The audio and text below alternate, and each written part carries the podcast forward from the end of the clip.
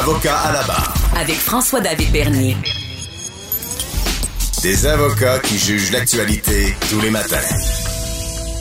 Toute qu'une série qu'on suit à Avocat à la barre. Et ce n'est pas sur Netflix, c'est à la réalité. Ça se passe à Washington, aux États-Unis. On fait l'histoire. Euh, un deuxième impeachment, destitution possible pour Donald Trump. Euh, c'est historique et on suit ça avec attention avec Luc La Liberté, chroniqueur de politique américaine. Bonjour, Luc. Oui, bonjour François-David. Donc, euh, ça, ça, se resserre pour Donald Trump en ce moment. Là. Euh, la Chambre des représentants a autorisé un deuxième, une deuxième destitution. Et c'est quoi, qu'est-ce qui va se passer, Luc? Donc, écoute, c'est euh, particulièrement intéressant et tu le soulignais bien, c'est historique. Euh, cette présidence-là, le 20 janvier, elle arrive à terme. Euh, puis ensuite, on pourra se mettre à écrire l'histoire de cette présidence-là. Puis c'est, on est dans du dans du jamais vu, mhm. pour à plein d'égards, dans plein de dossiers, de plein de façons, toutes les, les façons possibles et imaginables. Donc on, on est on est littéralement ailleurs. Donc on, on verra les leçons qu'il y a à tirer de ça, les, les enseignements qu'on, qu'on peut tirer. Euh, pour le moment, puis pour le bénéfice des auditeurs, là où on en est euh, à quelques jours à peine hein, de, de, de l'investiture du, du président Biden, du président jusqu'à maintenant qui est le président élu, mais qui, sera en fonction le 20 janvier. Donc, on est au tout début de cette procédure-là. Ce qu'on peut certifier, donc, c'est qu'il y a bel et bien maintenant, euh, il y a eu deux procédures. C'est entamé. Euh, il y a fort à parier qu'on ne connaîtra pas le sort réservé à Donald Trump avant le 20 janvier. avant. Parce que, Luc, pour bien comprendre, qu'est-ce qui s'est passé, là, côté procédure? Là? Il n'y a pas eu une journée où est-ce qu'on est qu'on a plaidé, euh, on a voulu le faire la première étape c'est comment ça se passait? Voilà, c'est qu'habituellement, il y a toujours une enquête qui procède. Quand on démarre cette procédure-là, il y a une enquête qui mène ensuite au vote de la Chambre des représentants pour dire si on lance la procédure en tant que telle, si on accuse le président avant qu'il ne soit jugé au Sénat. Cette fois, comme ça avait été fait au vu et au su de tout le monde, c'est-à-dire qu'on a eu le discours du président depuis quelques semaines d'ailleurs, des discours, mais un discours au moment où on allait certifier les votes, et ensuite il y a cette charge des manifestants contre le Capitole. On est entré à l'intérieur, on est allé même très loin là, à l'intérieur du, du, bâtiment, et on, on a dit du côté des démocrates qui sont majoritaires à la Chambre des représentants, on n'a pas besoin d'enquête dans ce cas-ci, tout le monde l'a vu. C'est hyper documenté. On a des morts. Voilà, on, a le son, on a l'image. Euh, nous, ce qu'on veut maintenant, c'est de l'accuser, grosso modo, d'avoir provoqué une insurrection, d'avoir galvanisé ses troupes, et ça a mené à la charge contre le Capitole. Hum. Alors, on s'est épargné tout le psychodrame qui a précédé la première destitution de, Donald Trump, donc la première accusation. On se rappellera probablement que, comme on le fait dans un procès, on avait démocrates et républicains qui se relançaient la balle pour dire il mérite le président d'être accusé ou pas. Cette fois-ci, c'était très, très, très bref les échanges. Très tôt, le speaker de la Chambre des, représentants, Mme Pelosi, a demandé le vote. Et ce à quoi on eut droit, ben, c'est somme toute un vote selon la ligne partisane, sauf pour dix représentants républicains. On l'a déjà expliqué hein, lors de la première procédure, c'est très, très politique, une procédure de destitution. C'est pas vraiment une cour de justice, hein, loin de là.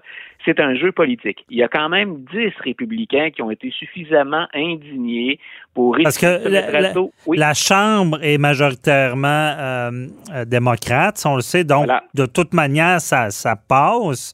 Ça avait passé la dernière fois. Mais la nouveauté, est-ce qu'il y a plus de républicains qui ont changé leur capot de bord? Oui, voilà. Donc, c'est, euh, on, le sait que pour des, républicains, il y en a un certain nombre. On évalue, euh, il y a 197 républicains qui ont voté contre la destitution, mais cette fois-ci, il y en a quand même 10 qui ont voté avec les démocrates. Mais la, première, il était, il était pas aussi nombreux. Dans, la première, on avait voté vraiment selon la ligne de parti. On avait eu des abstentions, mais sinon, démocrates votaient contre Trump, puis républicains votaient pour protéger le, président.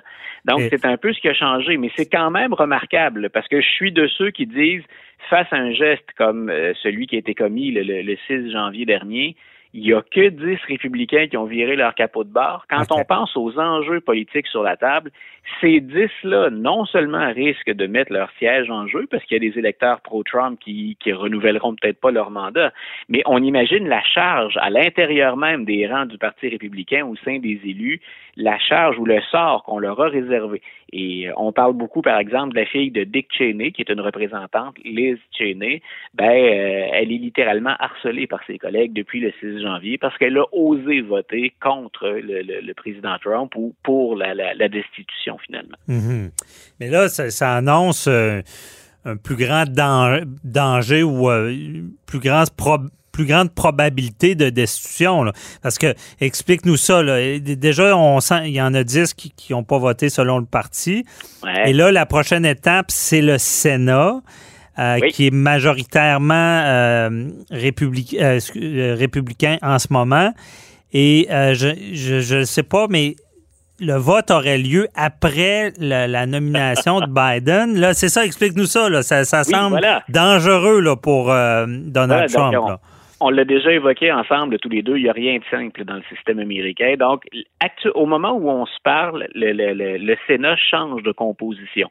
C'est la raison pour laquelle on avait braqué tous les projecteurs sur la Georgie le 5 janvier. Donc, il y avait cette élection qui décidait de la majorité à la Chambre. Mhm. Il y a actuellement, au moment où on se parle, un nombre égal de, de sénateurs républicains et démocrates. On est 50 contre 50. Pour obtenir une destitution au Sénat, donc, il faut obtenir une majorité aux deux tiers. Il faudrait donc que 67 sénateurs votent en faveur de la destitution. Si on calcule qu'il y a 50 démocrates ou 50 sénateurs, en tout cas, qui votent du côté des démocrates, parce qu'on a encore des indépendants comme Bernie Sanders, donc mhm. on, on, peut compter sur 50 votes. Il faut donc convaincre maintenant 17 républicains de voter avec les démocrates. C'est énorme. On vient de dire qu'à la Chambre, il n'y en a eu que 10 faut maintenant qu'il y en ait 17 républicains. Et ce qui va se jouer d'ici au vote, et le vote, là, il peut se faire après le 20 janvier. Mhm. Donc, ce à quoi on va assister, euh, c'est une technicalité, mais on aurait pu accélérer le processus. Mais il aurait fallu la permission des 100 sénateurs pour dire vous revenez au travail tout de suite. Il s'agissait, il s'agissait d'un seul sénateur qui dise non, moi je suis pas d'accord avec ça, euh, pour qu'on reporte de toute façon au, à la date prévue. Les, les sénateurs reviennent au travail le 19 janvier. Donc, ça ne peut pas se faire avant le 19. On délibérera pas avant le 20 non plus. Donc, on va terminer cette procédure-là alors que Joe Biden va être président. et euh, il va avoir prêté serment. Mais c'est possible. Donc, ça, c'est pas une technicalité. Mais est-ce que j'ai bien compris, mais à, la suite de la nomination de Biden, le le Sénat va, va devenir majoritairement euh, démocrate. J'ai-tu bien compris ça? C'est-à-dire que c'est-à-dire qu'on dit souvent ça dans le langage, euh, on, coupe court, on va, on, dit qu'il y a une majorité démocrate. Il y a un nombre égal de sénateurs dans chaque cas. OK, c'est ça. Au Sénat, quand il y a une, par exemple, on va voter sur un projet de loi, on arrive à 50-50, 50 démocrates, 50 républicains. C'est le vice-président, ou dans, dans, dans ce cas-ci maintenant la nouvelle vice-présidente, c'est la vice-présidente qui est la présidente du Sénat. Donc, en cas d'égalité, c'est Kamala Harris qui va aller enregistrer son vote. Hmm. Donc, c'est la raison pour laquelle on dit qu'il y a une majorité démocrate. C'est qu'on se doute bien que Mme Harris va voter dans le sens voulu par les démocrates ou par le président Joe Biden. Donc, mais Mme Harris ne jouera pas de rôle dans la destitution parce qu'il faut 67 votes. Donc, on va, plus, on va plutôt miser cette fois-là sur les 17 républicains. Et là, on va voir le jeu politique en action. Pour bien des gens, on va se dire, euh, mais ça n'entretient que le, sarcasme ou l'ironie, hein, c'est décourageant. Euh, ce qu'on va voir ensuite, c'est à quel point les républicains souhaitent-ils se débarrasser, un, de Trump, mais des électeurs trumpistes. Euh, il y a des images qu'on a vues le 6 janvier dernier qui sont des images disgracieuses. Je pense qu'on peut s'entendre, on peut être unanime pour mhm. condamner ça.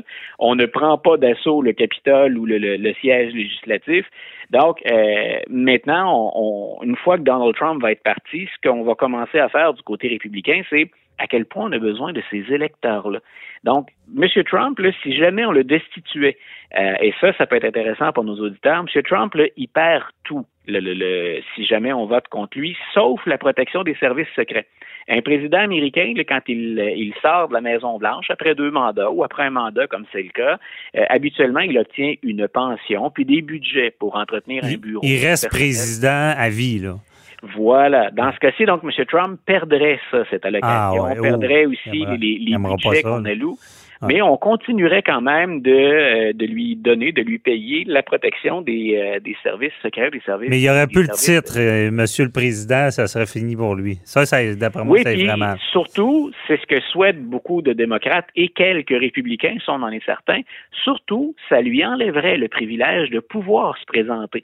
Parce que M. Trump ne fait Ouais. qu'un mandat et on est limité à deux. Donc, il pourrait potentiellement revenir en 2024. Puis il y a beaucoup de ses partisans d'ailleurs qui souhaitent le revoir en 2024. Mais Mhm. ce qu'on enverrait comme message, si les républicains disent on se débarrasse de Trump pour de bon et on ne veut pas le revoir en 2024, on va voter pour la destitution. Le calcul qu'il va falloir faire, c'est est-ce Ouais. qu'on peut est-ce qu'on peut condamner Donald Trump, mais qu'on trouver une façon de conserver ses électeurs dont on a absolument besoin pour remporter certaines circonscriptions où c'est serré. Mhm. Donc, si on se débarrasse de Trump et que ces gens-là votent pas, on se condamne dans certains cas à laisser gagner les démocrates. Donc, c'est tout un calcul politique qui va se faire en même temps. Je comprends. J'ai pas le choix de te poser la question. Tu vas devoir te compromettre. Est-ce que, est-ce que euh, il y a des bonnes chances d'être destitué ou pas? Il nous reste, il nous reste une minute. Écoute, je vais, te, je vais te répondre, c'est l'idéaliste qui répond. Moi, je pense que Ouais. le président Trump est allé au-delà de ce qu'on peut tolérer dans n'importe quelle démocratie et je pense que les républicains vont faire ce qu'il faut. Ouais. En même temps, écoute, je suis content que tu me demandes pas d'engager ma, ma maison là, Non, non, non. voir parce que je suis pas certain que j'irai de l'avant. On va te pardonner si t'as pas raison. Mais y côté statistique, y a- y a-tu quand même des bonnes chances qu'il pourrait être destitué ou pas, vu, vu le, le, C'est-à-dire qu'on le Sénat? on a- là? Ce qu'on n'arrive pas à sous-peser actuellement, c'est la, la- à quel. On sait qu'il y a des sénateurs qui veulent le destituer, puis il y en a trois ou quatre qui ont déjà dit on va le faire. Mais je répète, ça en prend 17. Ouais. Et une personne qu'on surveille, parce qu'entre autres, il a une bonne poigne sur le Parti républicain, en tout cas sur beaucoup de sénateurs, c'est celui qui était, jusqu'à il y a peu, le meneur républicain du Sénat, Mitch McConnell. OK. Et M. McConnell, on a hâte, il a laissé entendre qu'il pourrait voter pour destituer Trump, mais il n'a pas certifié ça. Euh, c'est un c'est un rusé, M. McConnell. OK. C'est un fin renard, c'est quelqu'un qui a beaucoup d'expérience. Donc lui, on, on va attendre de voir ce que M. McConnell va dire pour voir, pour tenter d'évaluer combien de républicains vont si ça va suivre. là. Bon, Voilà. très intéressant. Merci beaucoup, Luc, La Liberté. Bon, on, se reparle certainement pour suivre ça. Euh, donc, donc euh, tout le sujet. Bonne journée. Bye-bye. Toi aussi, bonne journée, bye.